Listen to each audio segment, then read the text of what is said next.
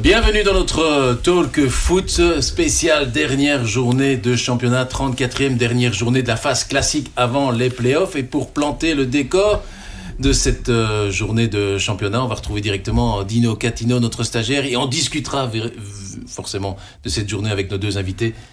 Frédéric Larsimon, notre chef foot à Sud Info et le soir. Bonjour. Et Jean-François Rémy, chef de Vous Sport World. Alors tout d'abord, la parole, Dino Catino. On en a pour un quart d'heure là pour expliquer tous les cas de figure. il y a beaucoup beaucoup d'enjeux dans cette dernière journée. Tout d'abord pour la première place, on a Genk avec 74 points et l'Union avec 72. C'est les deux seules équipes qui peuvent encore terminer en tête à l'issue de la phase classique. Anvers avec 69 points démarre d'un peu trop loin. Genk qui ira à Charleroi qui joue aussi gros pour le top 8 et l'Union qui ira à Courtrai qui est déjà sauvé. Donc ces deux clubs là vont animer ben, la dernière journée pour savoir qui euh, finira premier.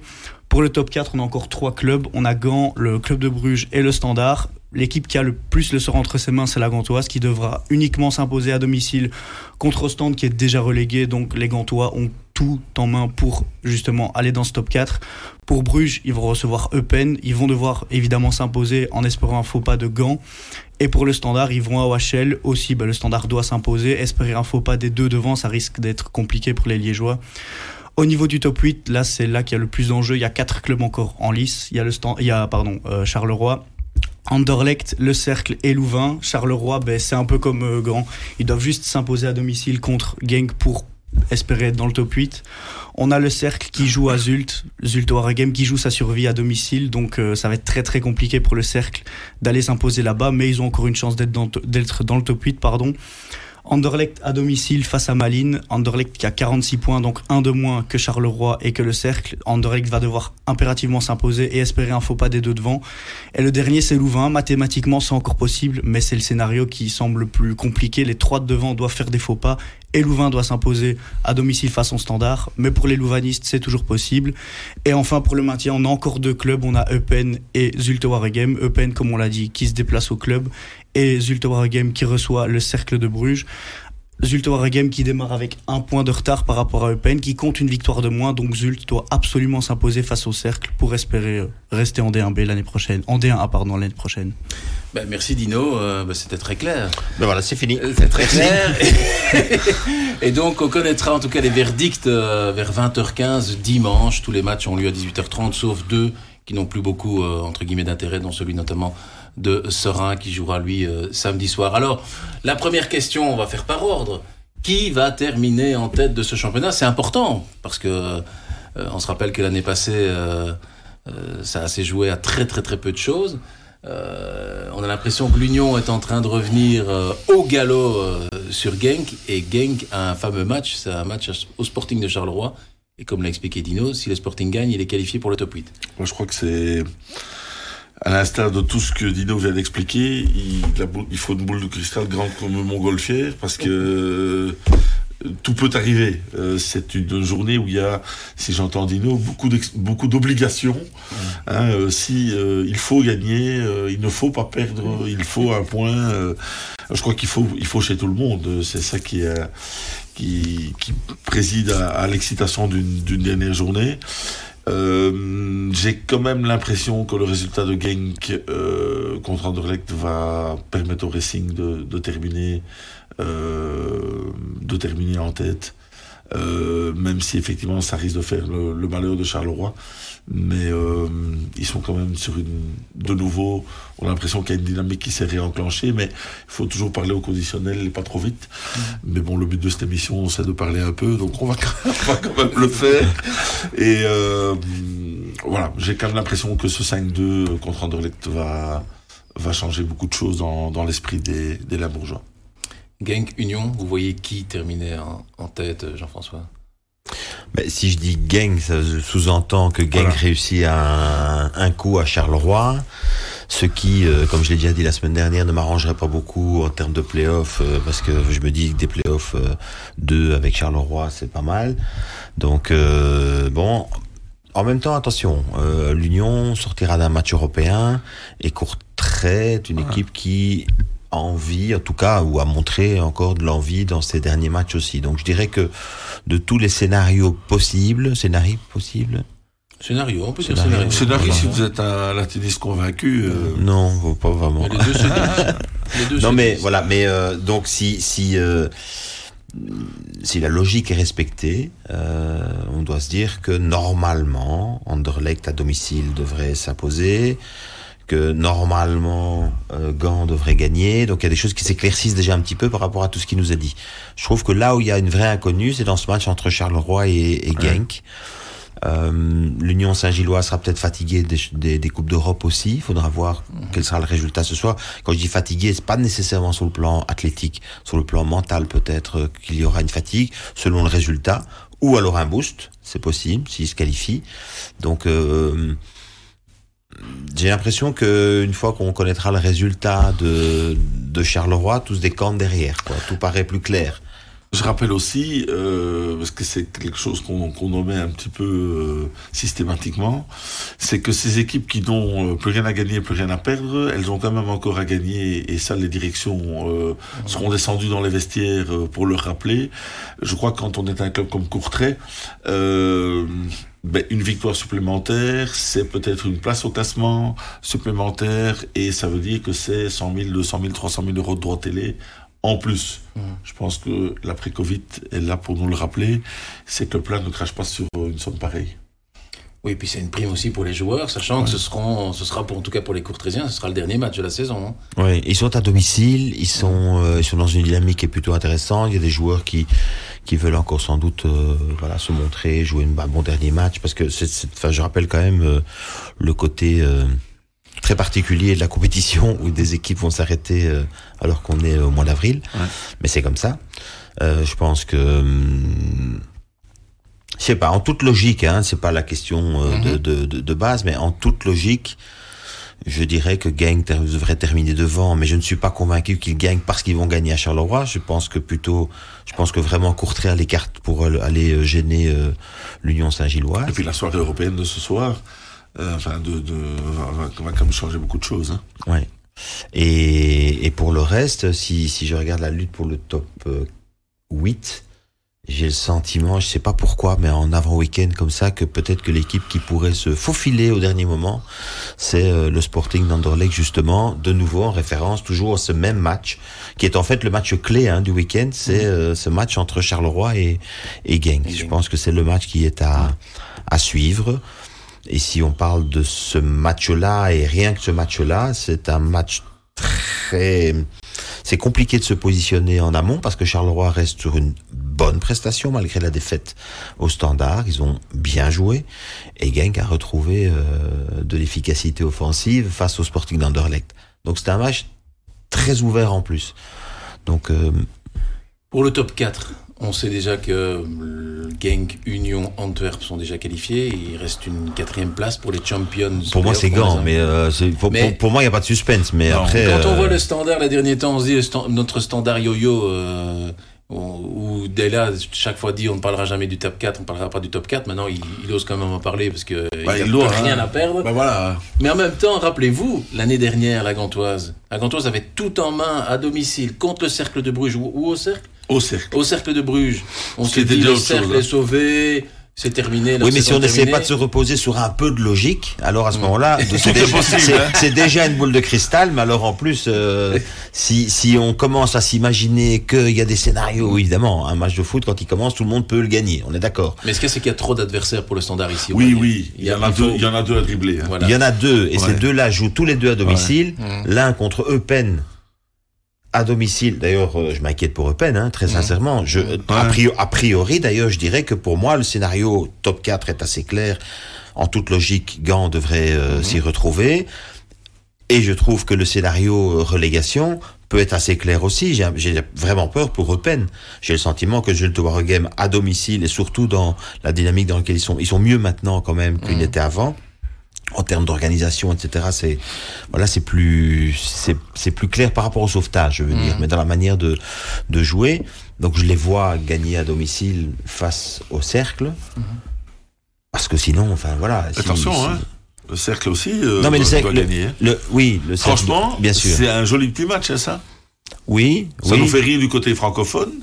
Mais euh, c'est quand même un match sur lequel il faut jeter un coup d'œil. Hein. Oui, mais quand on joue toute sa saison, qu'on se retrouve à avoir un match dans lequel euh, euh, finalement j'ai envie de dire, parce qu'on dit une équipe a son sort entre ses mains ou pas, j'ai le sentiment que Zult a son sort entre ses mains, parce que pour le coup je vois pas du tout, je vois pas du tout Eupen euh, aller gagner à, à Bruges. Alors, tout le monde va me dire euh, que tout est possible en football et je l'entends.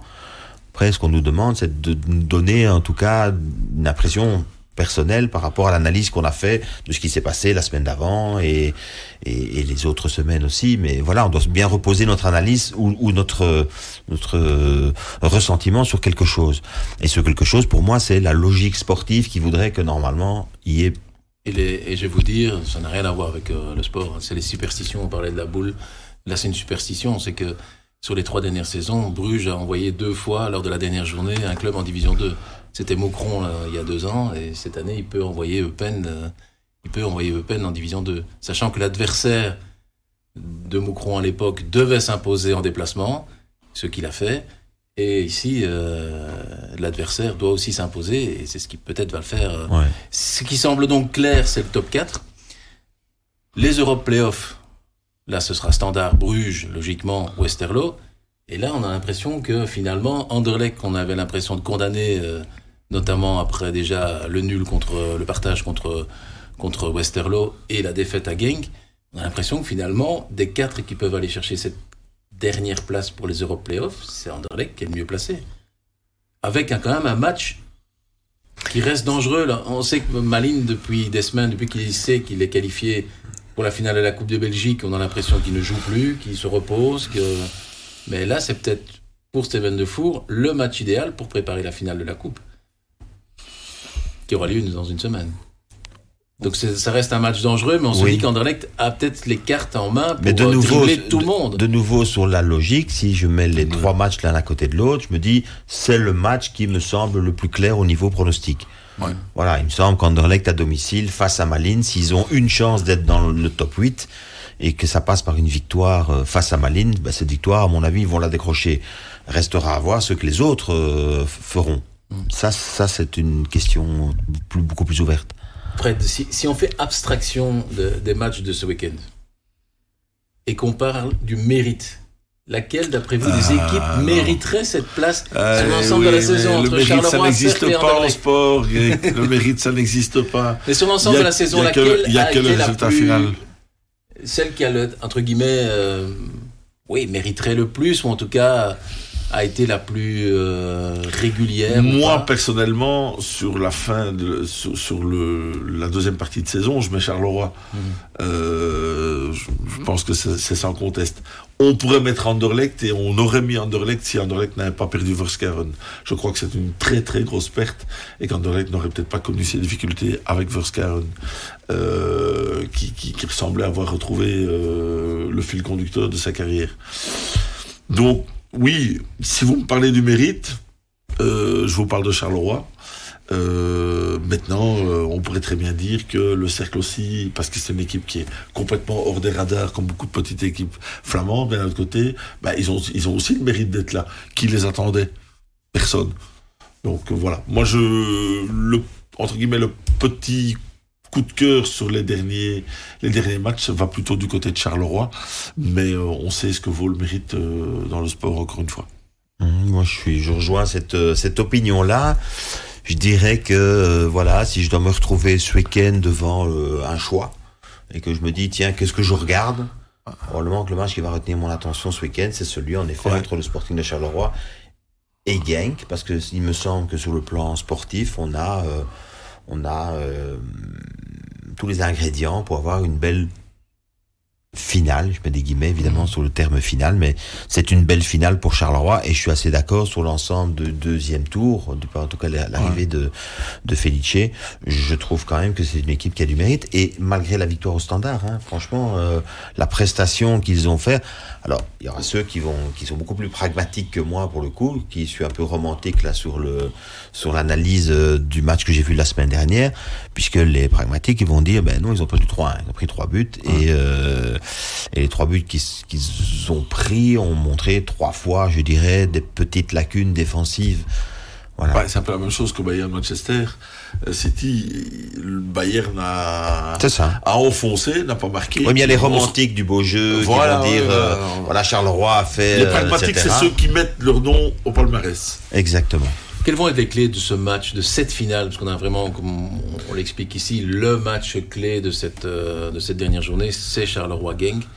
Quelles vont être les clés de cette rencontre, sachant que, bah, offensivement, effectivement, comme Fred le disait, euh, Genk s'est retrouvé contre, contre Anderlecht, qu'il a bien aidé aussi défensivement. Mais justement, sur le plan défensif, le Sporting de Charleroi est en grosse difficulté ces dernières semaines. C'est trois matchs, sept buts encaissés en trois matchs. C'est ça. Ça, c'est un petit peu inquiétant. Je pense que le vrai, euh, comment dire, la vraie clé du match, ça va être déjà être l'oreillette. Euh, la- parce que ça va quand même. euh, je crois que le, le, le multi-live, parce qu'on n'est plus à l'époque de l'oreillette, ils ont tous euh, les matchs en direct sur les bancs. Euh, je crois que ça va être évidemment le résultat euh, des autres matchs. Est-ce que euh, Genk va commencer à s'ouvrir euh, euh, si euh, si l'Union faisait un résultat facile à, à court trait? Est-ce que ce serait le contraire? Est-ce que euh, je ne vois pas Charleroi en commencer le match tambour battant face à Genk Connaissant un peu Felice, c'est quand même un entraîneur qui aime bien s'organiser. Si je dis que c'est un entraîneur défensif, il va démarquer dans le studio. Euh, mais ce qui n'est pas le cas, hein, mais c'est un entraîneur en tout cas organisé, ça c'est certain. Donc je m'attends en tout cas à un vrai euh, round d'observation pendant un quart d'heure, ça c'est clair. Et entre nous, ça peut être euh, aussi. euh, bon, c'est peut-être pas très sympa de ma part de dire ça, mais ça peut être le Felice Time. J'imagine que dans sa tête, ça peut jouer, se dire qu'il peut faire mal à Genk, où ça s'était mal passé, et permettre à l'Union, où ça s'était très bien passé, de devenir leader. Et il peut écarter Anderlecht de, Oui, de oui, Playoff. oui, il y a- y y y beaucoup les- de choses qui peuvent se passer. Il y a, avec il y a les envies et puis il y a ce qu'on peut faire réellement. Mais euh, non, parce que pas parce qu'on mm, comme clé du match, en tout cas, si on prend les, les différents paramètres du football, la clé du match, ce seront, euh, ce sera pour moi la gestion de, de, de- des émotions Euh, pour le Sporting de Charleroi, c'est-à-dire pouvoir jouer le meilleur football possible, évidemment, évidemment, au vu des chiffres, la stabilité défensive, d'autant plus qu'on a quand même une équipe de Genk retrouvée qui, pr- qui propose beaucoup de mouvements. Encore une fois, on a déjà parlé de l'animation offensive de cette euh, équipe, même s'il y a eu un petit creux, même si, voilà, mais Genk reste une équipe extrêmement intéressante. On avait parlé du profil fort différent des ailiers. Euh, Samata, malgré tout, est quelqu'un qui peut mettre encore des buts, etc. Donc c'est une équipe extrêmement difficile à, à jouer. La différence entre les deux, c'est qu'il y en a une qui joue vraiment sa, sa vie, dans le sens où s'il ne gagne pas, ben, la compétition, le- la saison est finie. De l'autre côté, on a une équipe qui, voilà, pourrait toujours se Qui retrouver... peut avec- agrémenter un peu l'ordinaire. Voilà. Voilà. Mais au vu de, de- des paramètres du foot, c'est sûr qu'il y a, il y, a, il y a une clé, c'est d'abord l'émotion. Comment gérer l'émotion avec l'oreillette, avec ce qu'on veut, avec le public, avec les attentes, avec... euh, Avec ce premier but qui tombe vite ou pas vite. Mhm. Bon, Ouais. Parce que, très sincèrement, le- un scénario où Charleroi prendrait les, prendrait les commandes du match, je voudrais pas être dans la peau de Genk. parce que là, ils vont commencer à, à, à flipper et à se prendre, à se prendre des contres. Et ça, Felice, c'est organiser Voilà. euh, son équipe. hein. Et en même temps, on peut parler d'un match, comme par exemple, ça me faisait penser à ça, mais je regarde, on- la semaine passée, on parlait du, du, du match entre le Standard et Charleroi, et j'avais notamment beaucoup parlé du duo offensif avec, euh, enfin, de, de- du Sporting de Charleroi. Et puis après, boum, euh, le dimanche, on apprend qu'il y en a des deux qui est blessé et que finalement, c'est une autre animation offensive. Faudra voir aussi dimanche quels seront les hommes qui seront fit ou pas. Je pense qu'aujourd'hui, une attaque au Sporting de Charleroi avec ou sans Bayo, c'est pas tout à fait la même chose. Je me demande même si euh, euh, dans, dans une- un profil de rencontre avec autant de domination, autant d'occasions, je pense que le Charleroi aurait peut-être plus facilement profité euh, euh, de la présence de Bayo que de son absence. Donc euh, voilà. Ça, c'est mon, mon point de vue. Je trouve que pour l'instant, je, je, je, ne- je ne retire pas ce que j'ai dit la semaine dernière. Pour moi, c'est un des points forts du Sporting de Charleroi, c'est euh, les, deux attaquants et ce qu'ils peuvent proposer dans leur complémentarité, etc. De l'autre côté, il y a un équilibre défensif qu'il faut trouver, clairement. Est-ce que vous estimez que ce serait quand même une claque pour, euh, je dis pour le football belge, mais quand même une claque pour notre championnat de se dire que on se retrouve avec des Euro Playoffs avec le Cercle et Westerlo, tout le respect que j'ai pour eux, et de se dire que euh, Non, des une clubs claque. comme Malines, Anderlecht, Charleroi n'y seraient même pas. C'est une claque, ce serait une claque pour les clubs concernés, mais nous, on n'a rien à voir là-dedans. Ouais. je veux dire, c'est, euh, c'est, sûr que je pense que moi, je me, je mets dans la peau d'un supporter du Sporting d'Anderlecht aujourd'hui. Ils vont avoir une demi-finale ici retour. S'ils se qualifient, enfin un quart de finale, pardon, s'ils se qualifient, ils vont faire une, ils auront une demi-finale potentielle. Je me demande même dans le vestiaire du Sporting d'Anderlecht quelle est réellement l'intention des uns et des autres. Ils ont l'air de tenir beaucoup à, à la Coupe d'Europe. Mhm. Euh, c'est très aléatoire aussi. Et puis malgré tout, euh, je sais pas, je, je, je trouve que du côté d'Anderlecht, euh, c'est pas trop ce qu'ils souhaitent pour la fin de saison en fait. Mhm. Jouer les deux, ça peut être éreintant. En même temps, tout le monde se dirait, ils sont même pas dans le top 8, c'est quand même Mhm. un gros couac. Donc euh, voilà, je ne sais pas trop. Mais euh, Anderlecht, s'ils s'ils gagnent, ils ont tout en main, puis ils attendent, et puis on verra bien. Mais c'est sûr que ne pas avoir Anderlecht dans un top 8, Ça fait un peu tâche. Hein. c'est spécial quand même. spécial. On va conclure cette émission avec euh, ben, quatre questions assez simples. Tout d'abord, ben, votre grosse, plus grosse surprise de la saison. Quelle est l'équipe qui vous a le plus euh, séduit ou euh, Alors, il y a grosse surprise et grosse surprise. Alors, on va dire, il y a grosse surprise. Et alors, la grande surprise pour moi, c'est Anderlecht. Euh, être tombé aussi bas, euh, c'est quand même pas, c'est quand même pas folichon. Je ne m'attendais pas à ça. C'est positif ou négatif Et alors positivement, choix, ça, positivement l'Union que je personnellement je n'attendais pas là. Quand on voit les joueurs qu'ils ont que l'Union a perdu avec un jeune entraîneur, hein, puisque Carol Gerhardt euh, faisait ses débuts comme euh, comme T1, se retrouver à l'heure actuelle deuxième de la saison régulière et peut-être premier dimanche. Franchement, je tire mon chapeau à cette équipe de l'Union. Euh, la, ben oui, la, surprise, je ne veux pas être très original, là, franchement, ce serait de ne pas avoir euh, une équipe comme le Sporting Anderlecht dans le top 8. Moi, ce serait une surprise, euh, à titre plutôt négative. Je trouve que la surprise aussi, c'est de voir l'Union, en effet, réitérer encore une fois. Commence à faire beaucoup maintenant, euh, quand même, en termes de, de, de longévité, de performance. Et je trouve qu'une des surprises encore, si je dois souligner, c'est euh, la saison euh,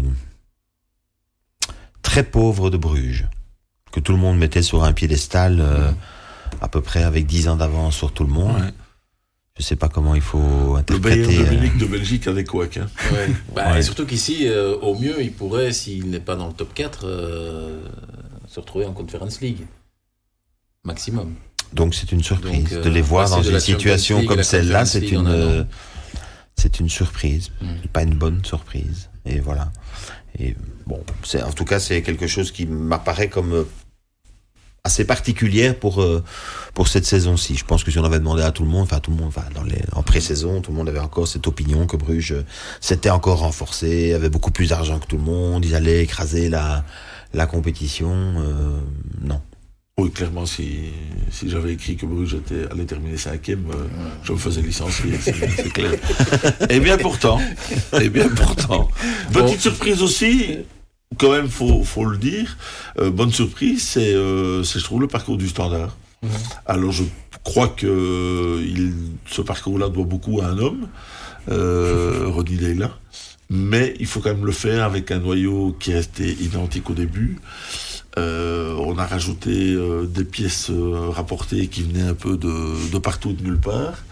Et voilà, se retrouver encore dans la, dans la course potentielle, même si sans, sans doute un peu loin, euh, se retrouver dans la course potentielle au top 4 euh, à une journée de la fin, ben là aussi, euh, peu de gens l'auraient cru. Donc c'est quand même... euh, on va pas encore parler de renouveau au standard, parce que faut toujours aller très calmement avec un club comme le standard, puisque on sait que ça fait beaucoup de ça déchaîne beaucoup de passion, donc ça fait beaucoup de montagnes russes.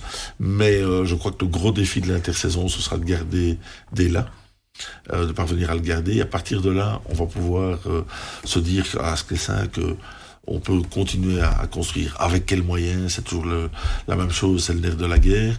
Mais en gardant, en parvenant à conserver leur entraîneur, Est-ce que ce n'est pas des moyens justement que dépendra ou pas la, le fait que Dela Et reste voilà, là on est au serpent qui se mord la queue. Euh, l'un a du l'autre, l'autre a du l'un, et effectivement, on se retrouvera avec euh, des éclaircissements, dans mon avis, dans, dans quelques semaines. Parce que Bruges m'a l'air très accroché à la candidature de Degla, si vous voyez ce que je veux dire. Ce qui est assez logique. Dino va aussi te poser la Ouais. question. Bah, moi j'ai envie de parler un peu de Westerlo, c'est un peu original peut-être, mais je trouve qu'il y a un match qui a vraiment lancé la saison de Westerlo, c'est cette victoire 4-2 à domicile en début de saison face au Standard, où le Standard avait totalement pris l'eau. Et depuis, bah, cette équipe de Westerlo, euh, cette équipe de Westerlo, pardon, elle a toujours été là. On l'a encore vu euh, son match à Anderlecht où elle fait pour moi vraiment un match taille patron, elle doit l'emporter. Et les voir à cette position-là, à ce moment de la saison, ils ont un dernier match à Serein où ils vont normalement s'imposer. Je trouve que c'est vraiment une très bonne surprise. Il y a des joueurs très intéressants, des joueurs qui connaissent le championnat. On va pas parler de Sinan Bolat. Il y a aussi d'autres joueurs à Westerlo, ben, euh, Maxime de Kuiper, Fixel. C'est vraiment des joueurs très intéressants. Et voir Westerlo à ce moment-là de l'année, à cette position, je trouve que c'est très inattendu. Le meilleur joueur de la saison pour le moment dans cette phase classique du championnat, Frédéric Euh, Boniface. No- Notre ami Victor, le footballiste, qui a, qui a marqué 20, 20 buts, 9 assists, qui a quand même un but dans, un pied dans, dans un tiers des buts de l'Union. Euh, là aussi, parfait inconnu, euh, qui débarque et qui va sans doute être vendu euh, Plus de 20 millions. 10 fois son prix. Hum. Sauf s'il y a une combine avec Brighton qui l'achèterait moins cher. Mais c'est clair que c'est une, c'est une prouesse, c'est une puissance. Franchement, au niveau de la, de la puissance pure et du, et du, comment dire, de la panoplie dans son jeu, on va pas comparer euh, des pommes et des poires avec quelqu'un qui a fait une grande carrière, mais gamin, quand j'ai vu arriver à Mokashi à Mhm. Bruges, j'ai ret- j'ai retrouvé ici euh, quelque chose de, de comparable. Il est puissant, il est malin, il sait dribbler, il sait frapper, il est bon de la tête, il sait faire jouer les autres. Bonne mentalité, apparemment. Très bonne mentalité. Ma question, que fait-il dans le championnat de Belgique? Oui, moi je, je, je, bon, pff, je suis assez d'accord avec, euh, avec le point de vue de Fred. Je rajouterais, pour pas répéter euh, ce qu'il vient de dire, je mettrais peut-être euh, un attaquant encore en, en avant, c'est euh, Janssens. Je trouve que l'Antwerp, avec ou sans Janssens, ce n'est pas la même équipe. Et donc je trouve qu'un attaquant qui a autant de d'influence sur le comportement offensif de son équipe est extrêmement intéressant. Je me dirais que dans les individualités, moi je n'aime pas toujours le meilleur parce que les postes étant très Oui. différents, c'est toujours un peu compliqué. Moi, celui qui m'a le plus impressionné en termes de médian cette saison, euh, alors il y en a, il y en a deux, mais il y en a un que je vais garder sous le coude pour après. Et il y en a un dont je vais parler maintenant, euh, celui qui moi, parce que j'ai souvent répété que je trouvais qu'il avait un profil technique au-dessus du lot, pour moi c'est Alzate, euh, qui a apporté euh, quelque chose euh, à notre compétition de par sa qualité technique. Je parle de la qualité technique, je sais que voilà, certains pourront trouver que euh, il manque peut-être parfois un peu de puissance, il arrache pas assez de ballons, etc. Mais après, voilà, c'est une question de feeling par rapport au foot et ce qu'on aime dans le foot. Mais je trouve qu'il a une élégance, il a une façon de, de- voilà, son, son premier contrôle est, est- est magnifique et ses qualités, sa qualité technique est, est magnifique. Voilà. Donc, euh, je trouve que voilà. Et, et parmi les défenseurs qui moi m'ont beaucoup plus. Je vais souligner, je vais revenir sur euh, sur euh, l'Antwerp. Je suis désolé, mais c'est voilà. Je trouve que la saison d'Alderweireld est une saison pleine, que je trouve qu'il dégage beaucoup de joie quand il joue. Et donc, euh, c'est très chouette. Et sans doute que le collectif de l'Union Saint-Gilloise est au-dessus. Hein, L'état d'esprit collectif. Mais voilà, si ligne par ligne, je préfère comme ça. Bah, je partage tout complètement, parce que moi j'allais rajouter euh, justement c'est les deux Diables Rouges qui sont arrivés cet été. Euh, Aussi bien Jan Vertonghen dont on a douté et Toby Alderweireld disant qu'ils étaient en fin de Oui, ça carrière. Yann sont, aussi, mais sont bon, deux joueurs oui. qui euh, aujourd'hui je trouve apportent un réel plus à leur équipe. Toby ici en fin de saison quand on voit la hargne qu'il a et l'envie de- d'apporter ce premier trophée à l'Antwerp et Jan Vertonghen son envie de bah, de faire évoluer un gars comme De Bast. On a l'impression qu'il est en train de grandir de semaine en semaine, un joueur comme De Bast. Dino, pour, pour, pour toi, ce serait Ben, pour pas répéter ce qui a déjà été dit, évidemment que je suis d'accord avec euh, ben, Boniface, euh, Janssen. Je parlerai aussi de Thomas qui pour moi est essentiel pour l'Union. Et si je dois en dire un, c'est pour euh, un défenseur qui n'a pas encore été cité, je trouve que c'est Bocadi. Il, il joue chaque match avec le standard. Je le trouve à chaque fois très correct dans toutes ses interventions, son sens de l'anticipation. Il a un jeu très risqué, on le voit souvent faire des sorties de balles un peu hasardeuses. Il arrive toujours cependant à, à s'en sortir. Donc je pense que c'est un joueur qui mérite aussi euh, d'avoir un peu sa place parmi ces joueurs qui cette saison, on n'en a pas entendu beaucoup parler de Bocadi, mais je pense qu'il fait vraiment une excellente saison à l'image du standard qui est en- actuellement sixième. La question de départ était quel était le meilleur joueur de la saison. on est journaliste, on en a cité 25. Et on n'a pas Normal. cité Trésor. Et on n'a pas cité Normal. Oui, il y en a tellement, mais, mais c'est clair qu'il Ah y, a- oui. il y a des joueurs qui ont marqué, euh, qui ont marqué euh, ce, ce championnat. Et c'est vrai que je pense que Boniface, l'avantage, c'est qu'il il est à la fois dans le championnat et en Coupe d'Europe. Il a eu une importance cruciale. dans- Donc là, c'est vraiment dans deux, et même en Coupe de Belgique, parce qu'ils sont juste éliminés en demi-finale, hein, les, Ouais. les, les, les unionistes. Le meilleur gardien, d'après vous, de cette saison parce que Il reste le gardien. Puis, Le gardien puis et le coach. le Alors j'aurais dû placer le gars dont je voulais parler avant. Hmm. Si vous permettez que je Euh, fasse une ouais, petite, euh, parce que voilà, c'est quand on dit le plus, le plus, les, les jou- comment le, le meilleur joueur, Mm. je n'ai pas voulu le citer parce que c'est pas le meilleur de la compétition, mais par contre, euh, je- je- ne, ne pas parler de lui quand on parle de cette saison-ci, c'est de nouveau à l'Antwerp, mais c'est euh, Arthur Vermeeren Ah oui. euh, que je trouve cette année est une véritable découverte parce que si le football est une, une science du déplacement et du mouvement, je trouve qu'un gamin qui a autant de qualités comme ça, n'oublions pas que c'était en 2005, il est tout jeune, tout jeune, tout jeune. Je dirais que de manière générale, il y a De Kuiper, je trouve, qui a été voilà, mais de nouveau, on va dire pour faire quelque chose d'un peu plus global, la compétition cette année a permis à quelques jeunes de nouveau d'émerger. Et quand je dis jeunes, c'est très jeune. Il y a Spiller à Bruges aussi, 2004, qui a fait son petit trou là dans le dans, dans l'équipe. Mais celui qui, je trouve, a éclaboussé la saison par son talent, etc. C'est euh, c'est Arthur. Ouais, il se situe entre la bonne surprise, le meilleur joueur et le meilleur jeune. C'est ça. Voilà. Donc, Ouais. Le meilleur gardien, d'après vous, celui qui vous a le plus impressionné euh, cette saison? On avait l'impression que les dernières saisons, on parlait tout le temps de Mignolet, mais ici, il y a un peu plus de concurrence, me semble-t-il. Ah oui, oui, oui. oui. Ouais, franchement, moi, Mignolet, il est sur la troisième match du, du podium. Mhm. Il n'est pas dans- sur les deux premières. Pour moi, c'est Verbrugge euh, que je préfère à buter parce que bon, buter a déjà 27 ans. Mhm. Euh, Verbrugge a, en a euh, 19, 20, Une vingtaine d'années. Ouais, enfin, 20. enfin, 20 ans, je pense. Ouais. Euh, L'impact qu'il a eu, bah, déjà sur la première partie de saison sur l'équipe B d'Anderlecht, Mhm. dans le championnat de, de DAB, et puis quand il est arrivé, tout le monde s'est dit, oula, ça c'est vraiment un choix fort. Mhm.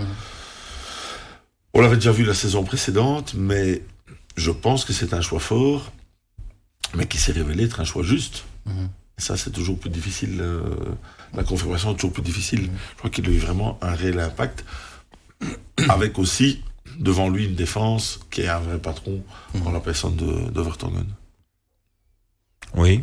Moi, je vais en citer un par euh, affection. Du coup, c'est Anthony Maurice.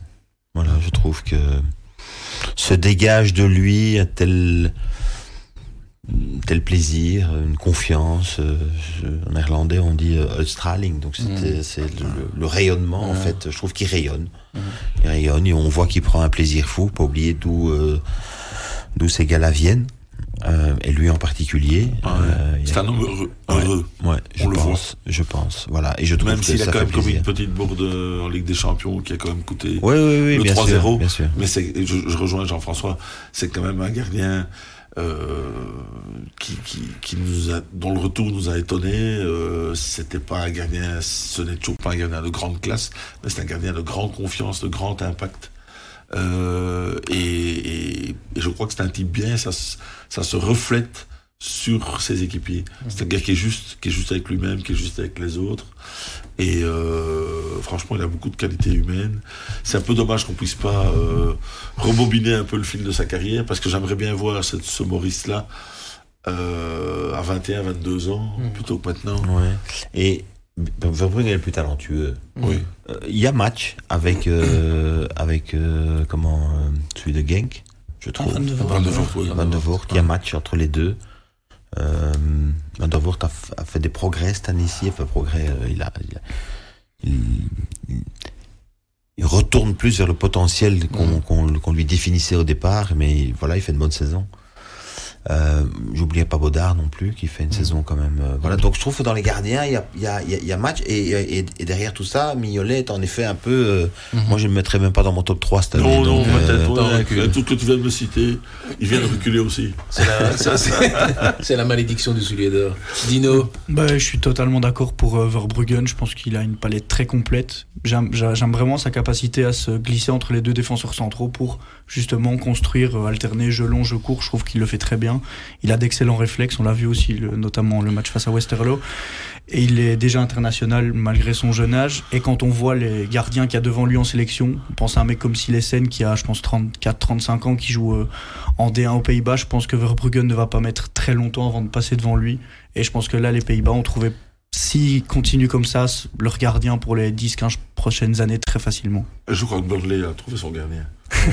ouais, bah, il a déjà essayé de l'avoir. Je- oui. À mon avis, rien. On va juste doubler les chiffres et ça va être vite. On fait. a l'impression, enfin, en fait, que pour le moment, il y a, aux, aux Pays-Bas, il y a ce style de gardien, parce que le meilleur gardien de Division 2, je ne citerai pas le nom du club, le meilleur gardien de Division 2, avec le plus de clean sheets, c'est un certain Boreus, qui est aussi un Néerlandais, qui était troisième gardien de la Z et qui est impressionnant aussi. il joue Il est dans un très bon club, mais qui actuellement n'est pas leader du championnat de Division 2. Et qui devrait l'être. Mais qui pourrait l'être euh, d'ici la fin de la saison, on verra. Donc, euh, donc voilà, je- je- je- c'est c'est aussi le même style de gardien. Et j'ai l'impression que les, les Hollandais sont, enfin, du côté des Pays-Bas, on est en train de former des gardiens un peu dans ce style-là. Très costaud, très grand, grande envergure et, euh, et sûrs sur leur ligne, sûrs dans leurs interventions dans, la- dans les airs, etc.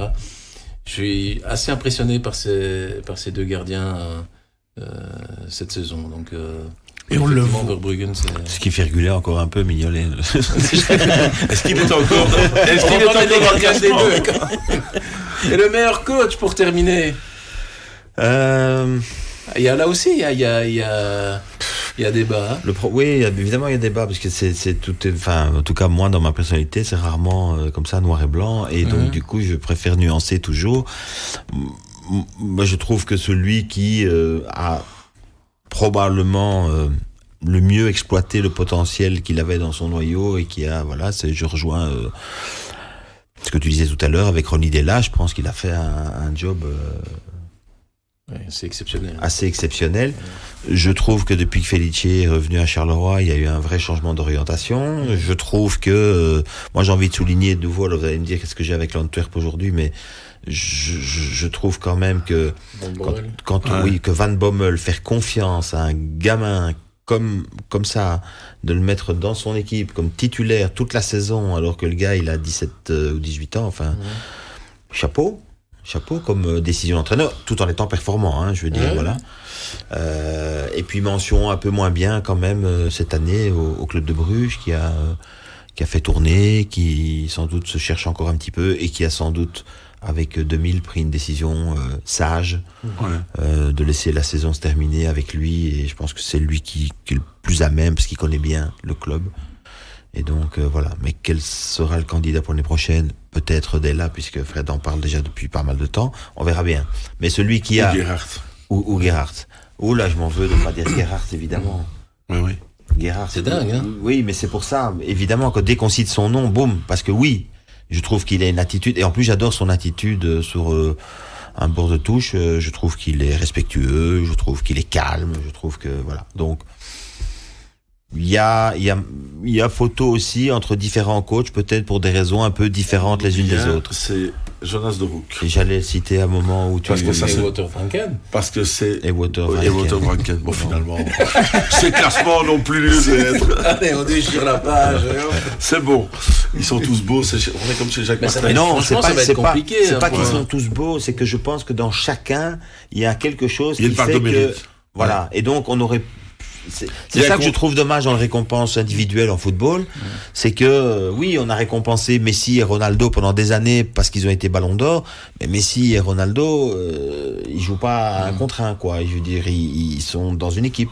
Ouais. Et, je trouve que c'est toujours difficile, cette difficulté. est-ce que justement, il n'y a pas une, nou- une- une nouvelle génération qui est en train de se, se créer ici en championnat? On a vu la fin de l'ère Van der Haag, qui n'a été rappelé finalement par plus personne. Et on, a, on cite des noms comme Walter Franken, qui était à Malines, mais qui maintenant a monté d'un cran. Gerhardt, c'est sa première saison. Dela, on connaissait pas. Euh, de, Oui. de Rook, euh, c'est une saison en Division 2 à Westerlo et sa première saison en Division 1. Est-ce que euh, est-ce qu'on a senti en tout cas Ça au dépend. niveau tactique, au niveau stratégique des Si on choses a- nouvelles? Alors, euh, ah, comme ça, de, vu, vu, vu sur cette question-là, j'allais répondre en Mhm. disant si on a remis des gens sur le même carrousel et qu'on va faire tourner le même carrousel Mhm. pendant voilà, ça, je suis pas sûr que ce soit. euh, Mais est-ce que c'est une Positif. nouvelle tête Par contre, sur le fait- euh, mais euh, j'ai- Van Bommel, je l'ai dit, il a Mhm. apporté de l'audace. mhm. Euh, Felice a apporté euh, à Charleroi de la stabilité.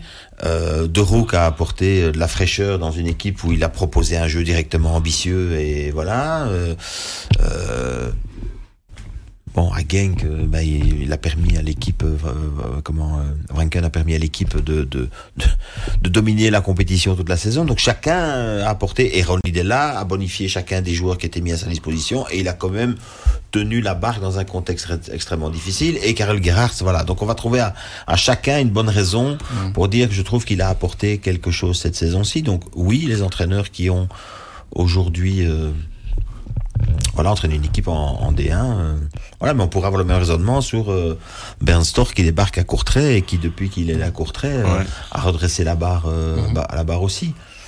Voilà. Ou le coach de Saint-Tron qui permet au club, malgré un effectif quand même pas non plus de, de top top top, de, de s'en sortir et, et de vivre une saison, voilà, de dire qu'à OHL ils sont bah, ils sont aux portes du top 8, euh, enfin voilà, donc encore une fois c'est compliqué. Ça fait une grosse question, euh, Shell. Est-ce qu'on continue avec Bray Ça fait quand même Ouais. quelques années. Est-ce qu'on vivote? Est-ce qu'on change? Est-ce qu'on prend le risque? Euh, Je crois que cette saison-ci, avec trois descendants directs, a quand même été une saison particulière parce que c'est. Voilà, on sentait que il fallait se- chez tout le monde, il fallait se rassurer, il fallait surtout pas descendre. Euh, raison pour laquelle, à mon avis, Zult a mis longtemps avant de se séparer d'Mbailey, se disant est-ce qu'on casse tout, est-ce qu'on n'est pas en train d'y arriver? C'est toujours un, un éternel problème. En tout cas, ça va être compliqué euh, à la cérémonie du footballeur pro d'arriver à trouver le meilleur joueur, le meilleur gardien, le meilleur coach en tout cas. Bah, écrits facile ici, ils sont là. C'est vous qui digressez. Bon, on va demander à Dino, ce serait qui pour toi le meilleur coach alors Ouais, Avec tout ce qu'on a dit? S'il faut en choisir un, Un seul. un seul, Bon allez, si, si oh, il faut en choisir qu'un, un. Gerhardt. Gerhardt. Gerhardt. Moi, je dirais, au vu du matériel qu'il a et de ce qu'il a fait, je pense que Ronnie Day là, quand même. Je parle vraiment au vu du matériel qu'il avait en début de allez, c'est saison. bon aussi, oui c'est bon tout aussi. ce qu'il a- tout ce qu'il a fait, tirer le maximum. C'est là qu'on voit aussi un, un grand entraîneur, c'est la capacité qu'il a justement tirer le maximum de joueurs qui l'année passée étaient, étaient totalement à la rue. On pense à Noé Dussen, un gars comme Aaron Donum qui n'avait vraiment pas donné satisfaction l'année passée. Quand on voit ce qu'ils font cette saison, je pense que oui, un grand entraîneur, on le voit, il sait tirer le maximum, mais je pense que Deyla remplit parfaitement ce critère-là. Est-ce qu'il n'y a pas eu deux médaillés d'or au saut aux Jeux Olympiques Ils n'ont pas voulu sauter. Ouais, bah voilà, t'es la Gerhardt. On n'en parle plus. Deux, mé- deux médailles d'or. Tout le monde est d'accord. Et ben voilà, on va faire la proposition. euh. Oui mais si jamais on... En tout cas, je vous remercie d'avoir participé à cette émission. Avant de se quitter, Jean-François, ce week-end sur vous Sport World. Oui, bah, pas de, alors pas de, de la distance entre avec City puisque City joue en, en Cup ce Mhm. week-end. Euh, par contre, euh, Arsenal dès ce vendredi face à Southampton à domicile, il faut qu'ils renouent avec la victoire. Pourquoi? Parce que le 26 avril, c'est City Arsenal. Et que, euh, bah, vu le contexte actuel, c'est-à-dire deux points sur six récoltés par Arsenal sur les deux derniers matchs, ben, le trou euh, qu'il y avait avec Manchester City, euh, je vais pas dire qu'il est refait parce que la compétition anglaise est telle cette année que il joue, il joue pas et que finalement les écarts de points sont euh, sont, sont aussi accompagnés de matchs en moins, etc. Donc euh, on verra, on verra à la fin de la saison, on fera les comptes, mais quand même virtuellement, je sais pas comment on dit, enfin ils ont perdu euh, l'avance qu'ils avaient avant. Donc euh, voilà, et je crois que même qu'ils n'ont plus leur sort entre leurs mains, que si City gagne tous les matchs, Effectivement, City qui est champion. Oui, ont donc euh, moins. donc la, la, la situation a, a bien changé. Et alors, il y a un autre match qui peut être très intéressant ce week-end, c'est Newcastle-Tottenham. Parce que ce sont des équipes qui visent le top 4 et qui ont perdu le week-end dernier. Et il est temps pour les Spurs de, se ré- de, de, de réagir. Mais, mais Newcastle serait quand même tellement fantastique pour eux aussi d'accrocher euh, une place en Ligue des Champions. Donc un week-end un peu euh, complexe. Et chahuté.